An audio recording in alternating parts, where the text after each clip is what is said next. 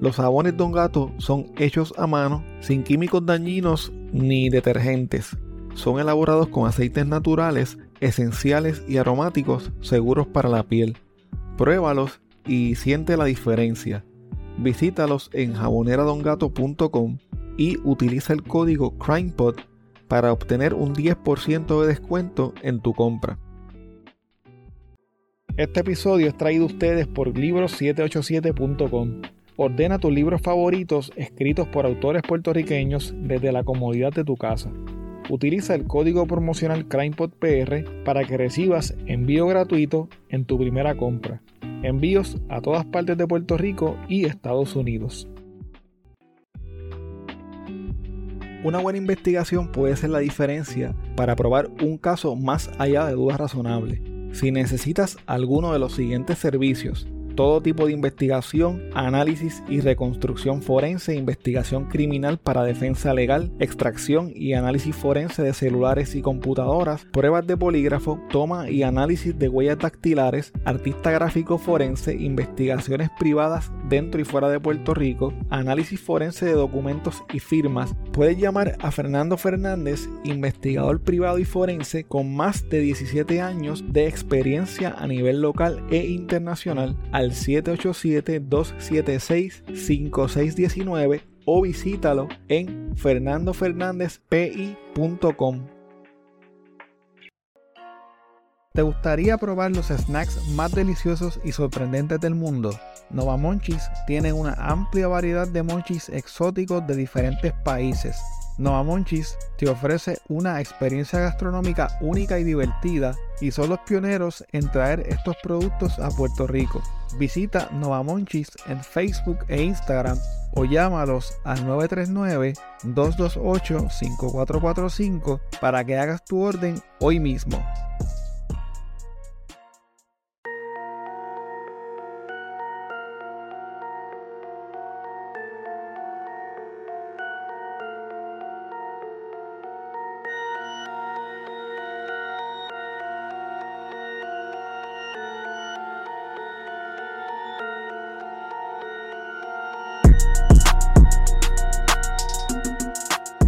Saludos, espero que te encuentres bien.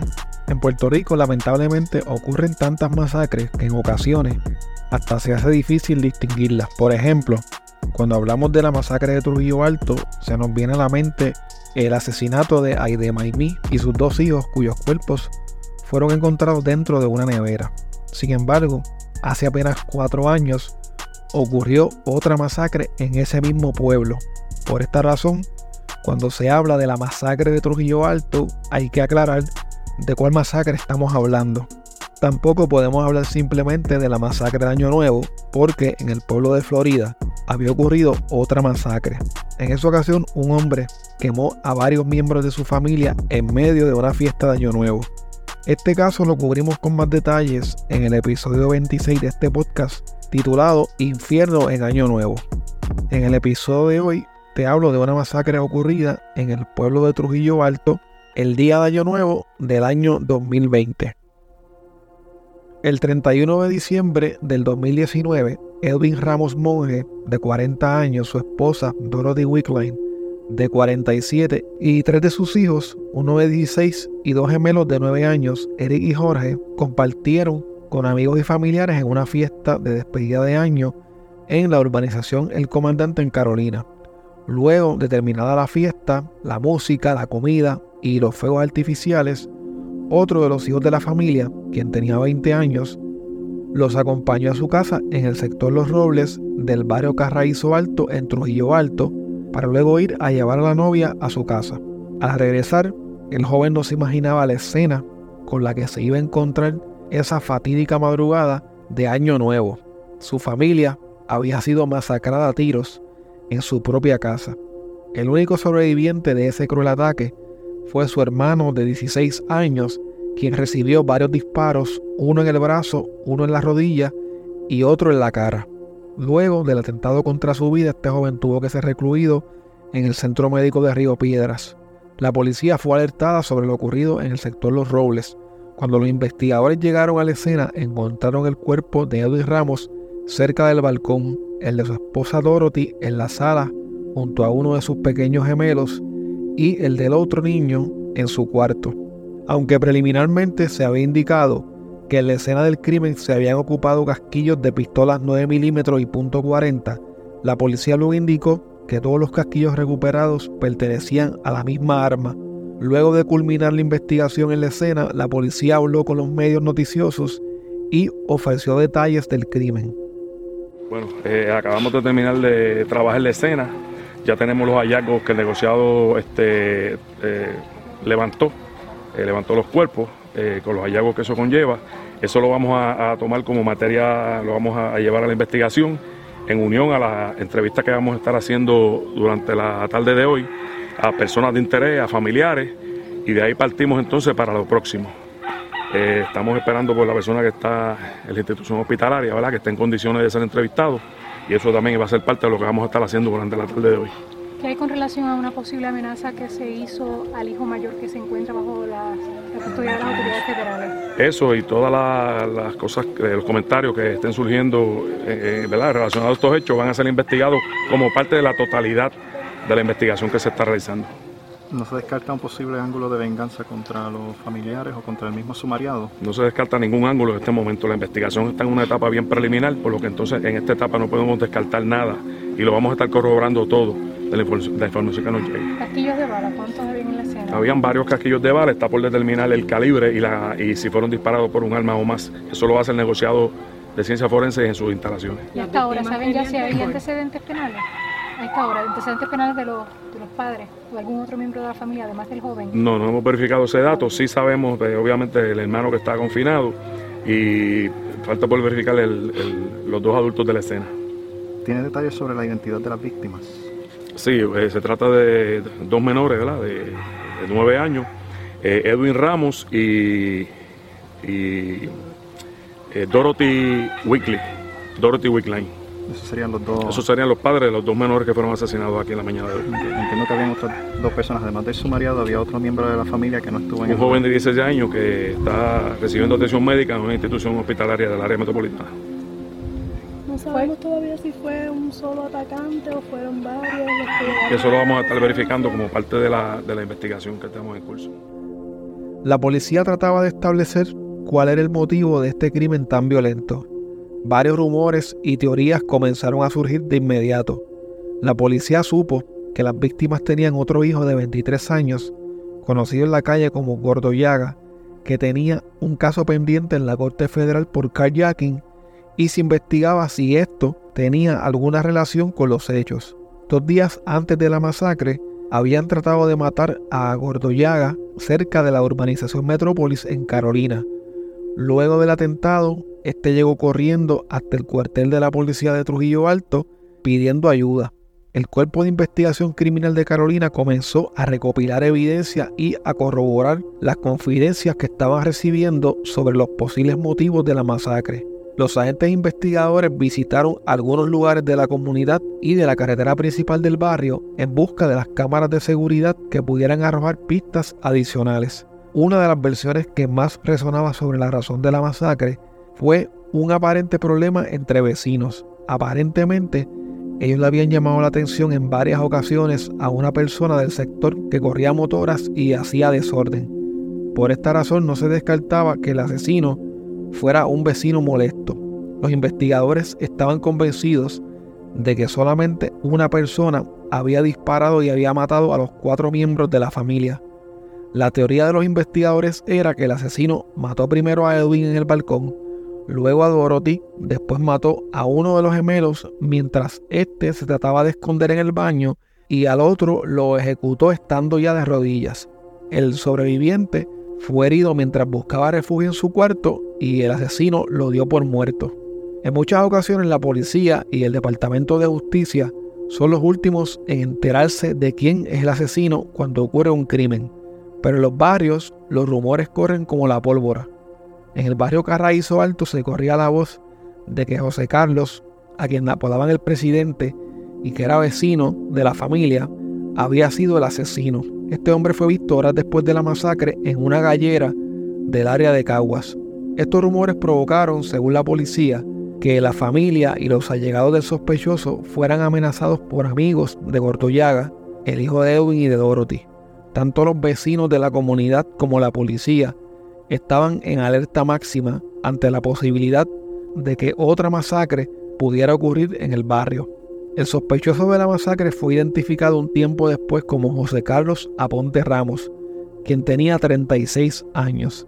Pero en lo que la policía lograba identificarlo y en lo que se emitía la orden de arresto en su contra, José Carlos se escondió y trató de cambiar su apariencia física afeitándose la barba.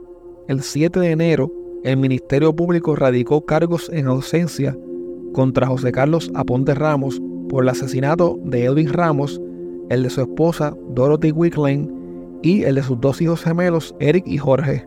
La policía distribuyó a través de todos los medios un afiche con la foto y las descripciones de José Carlos, quien se convirtió en el prófugo más buscado de Puerto Rico en ese momento. El 9 de enero del 2020, Edwin, Dorothy, Eric y Jorge fueron sepultados en el cementerio municipal de Trujillo Alto. Un gran número de familiares, vecinos y amigos de la familia llegaron hasta el cementerio para despedirlos en una emotiva ceremonia. Una semana más tarde, el 16 de enero a las 10 de la noche, José Carlos fue arrestado por agentes de la División de Arrestos Especiales y Extradiciones de la policía en un negocio ubicado en la calle Miguel Casillas en Humacao. Según se reporta, José Carlos había llegado caminando al establecimiento y luego de que la policía corroborara unas confidencias y unas pistas que estaban siguiendo por varios días, este fue puesto bajo arresto. Según la policía, José Carlos ya había estado en el negocio anteriormente y por eso se intensificó la vigilancia en el área hasta que pudieron dar con él. Aunque en el reportaje que van a escuchar en breve se dice que José Carlos no se resistió al arresto, el comisionado de la policía, Henry Escalera, dijo que este sí mostró resistencia y forcejeó con los agentes de la policía al momento de su arresto. Curiosamente, en su foto de fichaje, José Carlos aparece con un ojo hinchado. Luego de 16 días de intensa búsqueda, agentes de la División de Arrestos Especiales y Extradiciones y del CIC de Carolina arrestaron cerca de las 10 y 15 de esta noche a José Carlos Aponte Ramos, el hombre acusado en ausencia por el asesinato de dos niños gemelos de 9 años y de sus padres en el sector Los Ramos del barrio Carraízo Alto del pueblo de Trujillo Alto. Esto fue durante la madrugada del primero de enero. Aponte Ramos fue apresado en la barra El Right Field de Humacao sin poner resistencia. Los agentes no le ocuparon armas durante la intervención. El hombre de 36 años, apodado el presidente, tenía una fianza de 27 millones de dólares por las muertes de los gemelos Edwin y Jorge Ramos Wickline y de sus padres, Edwin Ramos Monge y Dorothy Wickline. José Carlos Aponte Ramos fue trasladado al cuartel general de la policía, donde mañana la alta oficialidad ofrecerá más detalles en una conferencia de prensa. Luego de su arresto, José Carlos fue llevado ante la jueza Lirio González Bernal del Tribunal de Primera Instancia de Carolina, quien le encontró causa para arresto y le impuso una fianza de 27.5 millones de dólares. De inmediato fue ingresado en la cárcel regional de Bayamón. Al verificar su expediente criminal, el Ministerio Público pudo confirmar que éste tenía pendiente un caso por violación a la ley de armas y además que había sido acusado de un asesinato en el 2014. El caso de asesinato había sido desestimado en una vista preliminar en alzada. A pesar del peligroso historial de José Carlos Aponte Ramos, como suele pasar muchas veces en Puerto Rico, los procesos judiciales son bastante lentos. Por esta razón, muchos de los acusados tienen que ser liberados según lo dicta la Constitución cuando pasan seis meses sin que se les celebre juicio. El 23 de julio del 2020, José Carlos Aponte quedó en libertad condicional, por lo que tenía que estar en lockdown las 24 horas del día, los 7 días de la semana, y se le puso un grillete electrónico en lo que comenzaba el juicio. Aterrados y sin consolar el sueño con el temor e incertidumbre de que se repita la historia, viven los padres de una de las víctimas fatales de la masacre de Año Nuevo en Trujillo Alto. Asustado, nervioso. A la misma noche yo no dormí nada. No, no duerme, no dormimos. Y es que luego que la defensa del presunto autor José Carlos Aponte de unos 36 años presentara un recurso legal y el tribunal fallara en su favor, este será escarcelado y puesto bajo arresto domiciliario con supervisión electrónica en lo que se ve el caso en el que se le acusa de arrebatarle la vida en la madrugada del primero de enero de este año a Edwin Ramos de unos 47 años, su esposa, Dorothy Wickling y a sus dos hijos, quienes a su vez eran familia del acusado. Lo hicieron calladito porque a nadie, a nadie le avisaron, ni hicieron este, vista ni nada. En múltiples ocasiones, eh, don Pedro reiteró su preocupación y la del vecindario del sector Los Ramos en Carraízo Alto, en donde se han mostrado preocupados, pues las autoridades no se han comunicado en ninguna eh, instancia con los vecinos de esta zona para decirles si en efecto el victimario o el alegado autor de la masacre del primero de enero estaría residiendo nuevamente en su hogar aquí en el sector Los Ramos gracias de, que nosotros le dijimos porque... Aquí en el barrio también no nosotros solos. No, y uno no duerme, no dormimos. Nosotros, los vecinos se muestran preocupados por la presencia de esa persona cada otra vez. Sí, sí, están preocupados. Están preocupados, todos están preocupados porque él amenazó con matarlos a todos. Como parte de las condiciones con las que tenía que cumplir José Carlos, este debía de reportarse periódicamente en el cuartel municipal de Carolina. En una de sus visitas, al salir en su carro, unos guardias municipales lo mandaron a parar y este los trató de atropellar, hiriendo a uno de ellos en los brazos y en las piernas. El acusado por la masacre de Año Nuevo que se registró en Trujillo Alto duerme hoy tras las rejas. Esto luego de presuntamente atropellar a un policía municipal de Carolina.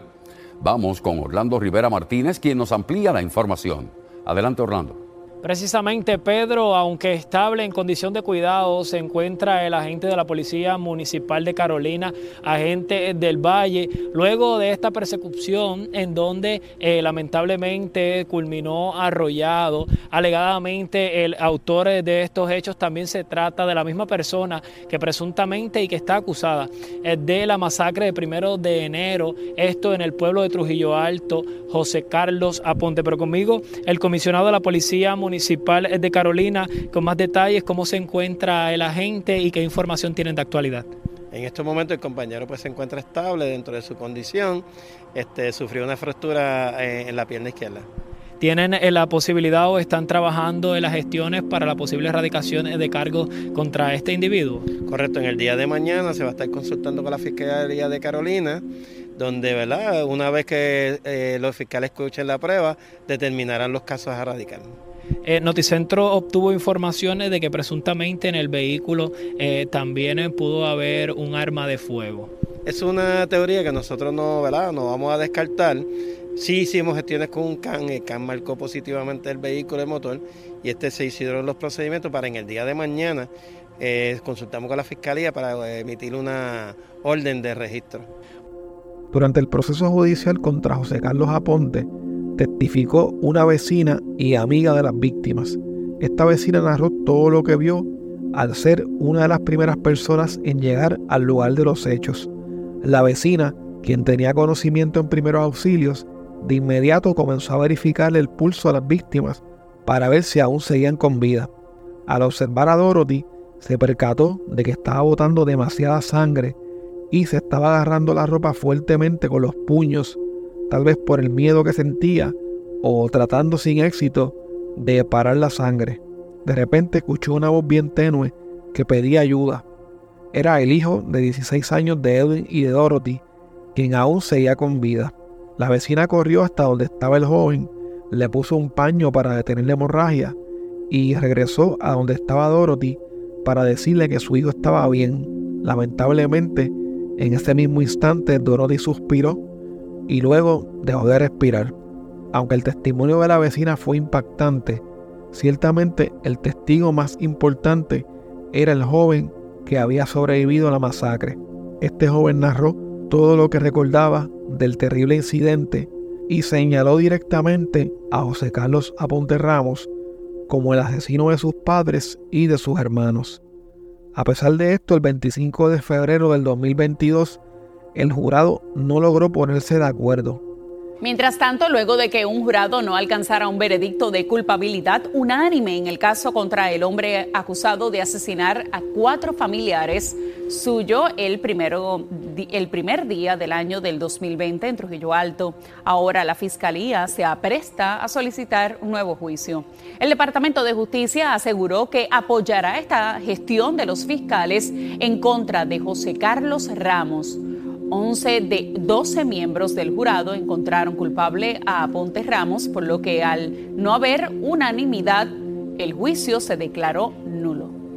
Finalmente, el 27 de octubre del 2023, luego de cuatro años y dos juicios, el jurado se pudo poner de acuerdo y encontró de forma unánime a José Carlos Aponte Ramos culpable de haber sido el autor de la masacre de Trujillo Alto José Carlos fue encontrado culpable de cuatro cargos de asesinato, uno por tentativa de asesinato, cinco cargos por apuntar y disparar un arma de fuego y uno por transportar y poseer un arma de fuego sin licencia.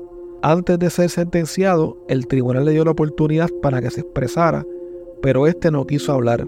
Hace apenas unos días, el 29 de enero de este año, 2024, José Carlos Aponte Ramos fue sentenciado a 169 años de cárcel. Por los cuatro asesinatos fue sentenciado a 99 años, ya que según la ley todas las penas se tienen que cumplir de forma concurrente. Además se le impusieron otros 70 años por la tentativa de asesinato y por los demás cargos de ley de armas. Uno de los fiscales que llevó el caso, el licenciado Mario Rivera Heigel, no estuvo de acuerdo con la sentencia y argumentó que a la pena de 99 años había que sumarle un 20% por cada una de las víctimas por tratarse del asesinato de varias personas. El otro fiscal, el licenciado Juan Domínguez, dijo al salir de la sala que estaría apelando la sentencia, ya que entendía que esta debía ser de al menos 228 años de cárcel. Por su parte, la defensa de José Carlos Aponte dijo que estarían apelando el veredicto porque entendían que se habían cometido varios errores durante el proceso judicial. Según uno de los abogados de la defensa, Oscar Martínez Borrás, las autoridades saben que había otro sospechoso desde el día 1, pero no quisieron investigar ese ángulo. Quiero finalizar este episodio con un audio donde van a escuchar a los familiares de las víctimas, en especial a los padres de Edwin Ramos, expresándose luego de conocer la sentencia. Es muy poca sentencia para lo que se merecía. ¿Ustedes creen que debe ser más? Mucho más.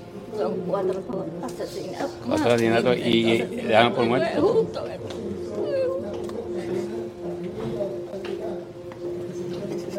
Y él, él había intentado asesinarnos a nosotros dos veces antes. O sea que él cometió una tentativa contra ustedes. Sí, pero el viente, ellos habían intentado asesinarnos dos veces, a ella y a mí en mi casa, a, se metió a, las a la misma hora que mató a la gente, a las dos de la mañana, matando a nosotros dos veces. ¿Les llamó la atención a ustedes el hecho de que cuando la jueza le preguntó si él tenía algo que decirle al tribunal, esa es la oportunidad que tienen ellos para pedir perdón o algo, él dijera simple y sencillamente que no? No, sí, pues eso es criminal, eso no, eso no va a, a pedir perdón a nadie. Él ha matado a un montón de personas, no son esas nada. En el barrio, mira, había un muchacho que le hizo la vez a la casa y lo mató. A las 10 de la noche metió a la casa y lo mató. Mató otro en los claveles. Mató otro en Copa y Alto. Mató a un montón de personas, no son esos nada.